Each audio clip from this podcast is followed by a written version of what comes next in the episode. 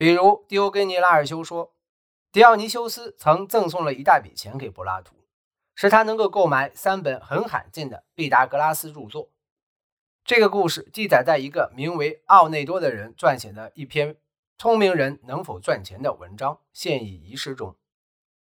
狄欧根尼拉尔修另外一处指出，狄翁这些年也将自己的一部分财产分给了柏拉图。柏拉图正是用这笔钱为学员打下了基础。这些轶事关系到一个哲学学派，该学派对物质财富避之不及，认为它是虚幻之物，并谴责迷恋金钱乃是最大的恶行。这些轶事还意味着柏拉图和他的老师苏格拉底不同，人们可能将他视为表里不一的人。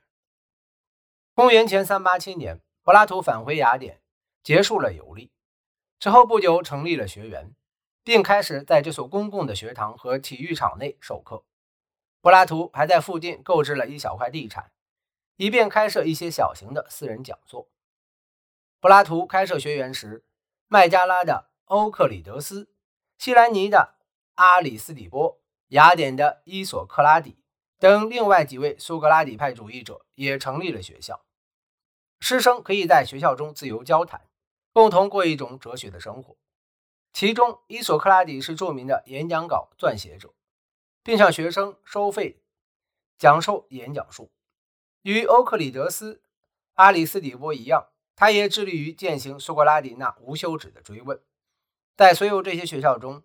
有望成就者如果想全身心地投入研究和学习生活，就必须拥有足够的自由时间和物质资源。柏拉图的学员从一开始就与众不同。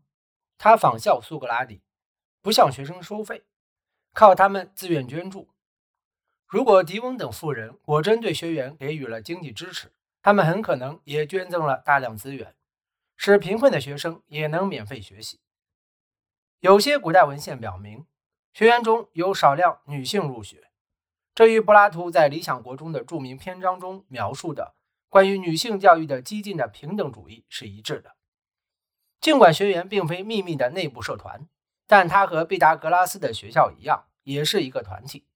朋友们聚在一起，践行共享一切的原则，其中最重要的是分享对智慧的爱。第七封信详细描述了学员如何评价有潜力的学生。真正热爱智慧的人，具有一种神圣的品质，他们天生就亲近智慧，切近的了解、追求它的价值。天赋异禀还不够，有抱负的学生必须恰当的引导他。无论从事何种职业，都不会停止实践哲学和奉行这样的生活习惯，使自己成为聪明的、有很强记忆力的学生，能够独立进行清醒的推理。除了校长柏拉图外，学员成员明确分为两类：老师和学生。其中，老师有欧多克斯、赫利肯。泰阿泰德等著名数学家和天文学家。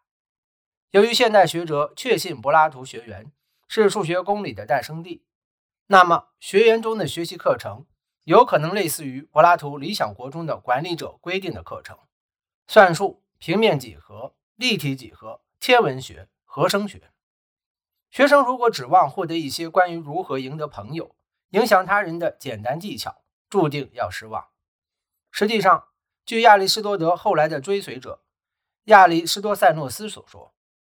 大多数听众听柏拉图演讲论善，常常会这样：亚里士多德总是会讲个故事。你看，他们来到这里，以为从中能获得一些好东西，比如说财富、健康或权利，简而言之，一些显而易见的幸福之源。但事实证明，演讲内容涉及数学、数。几何、天文学，以及最终包括作为善的一，那么我猜，这在他们看来非常不可思议。结果，有些人对整件事表示蔑视，还有一些人则进行了严厉的批判。正如柏拉图在《理想国》中解释的，学习数学时，